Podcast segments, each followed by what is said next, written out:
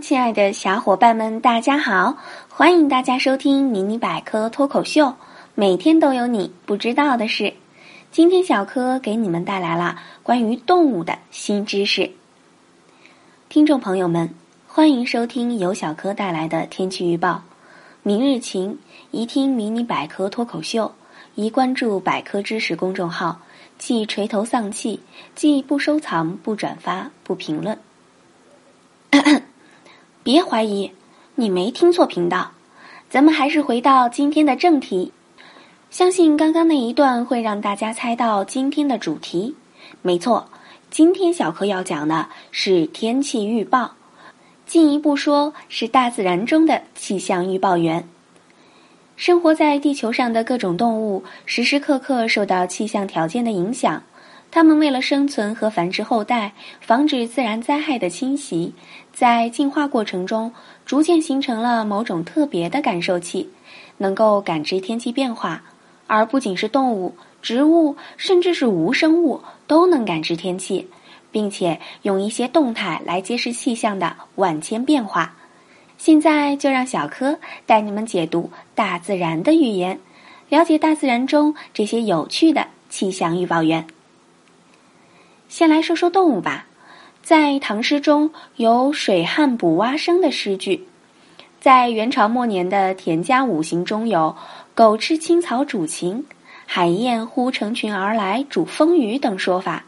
从这些古文中，我们能发现，人们早在古代就已掌握了动物测天的奥秘。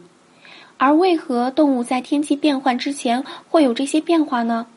根据气象学、大气物理学和动物学等多种学科的研究，人们得知，在天气变化之前，特别是剧烈天象到来之前，气压、气温、湿度等气象要素和大气中的气溶胶以及部分地区的电磁场等，都会发生不同程度的变化。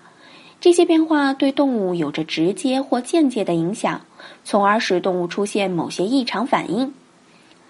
当动物出现异常反应时，有经验的农民便能得知天气的变化，并且将其归纳为谚语，如下雨前鱼会不停地浮出水面。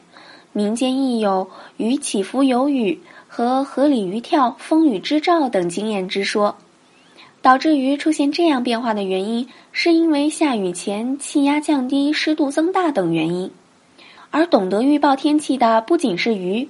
还有猪、甲鱼、燕子、青蛙等动物，便于理解。小柯全用通俗易懂的谚语来说，如“母猪衔草，大雪会落”的谚语，是因为母猪的动物本能；“燕子来得早，春天回暖早”，是因为气候对候鸟的影响；“正月青蛙叫，秧子撒两道”，是因为动物对反常天气的敏感等。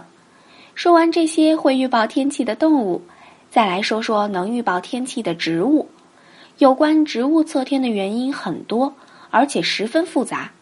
气象因素、低层气流、气压、气温、湿度等变化都可能引起植物反应。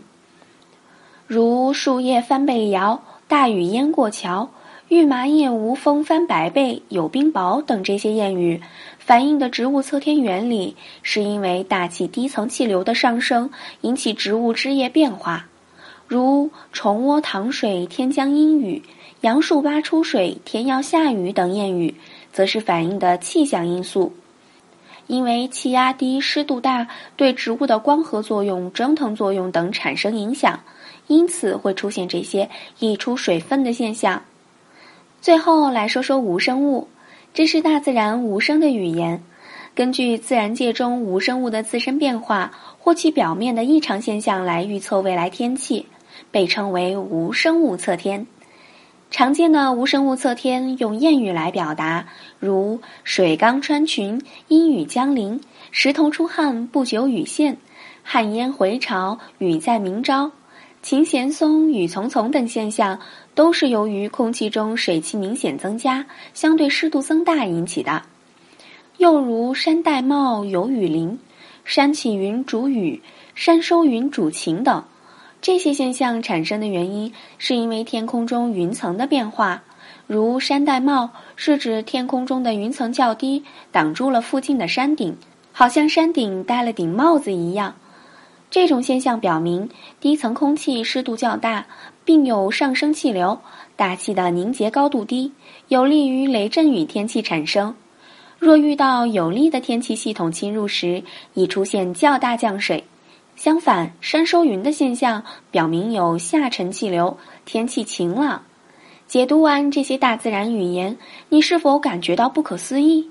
仔细留心生活中的小细节，你也能看破大自然的奥妙。今天的节目先到这里啦，喜欢的小伙伴们点点订阅哈。想要 get 更多技能，微信搜索百科知识，微博搜索迷你百科脱口秀，关注解锁新知识。我们下期见喽！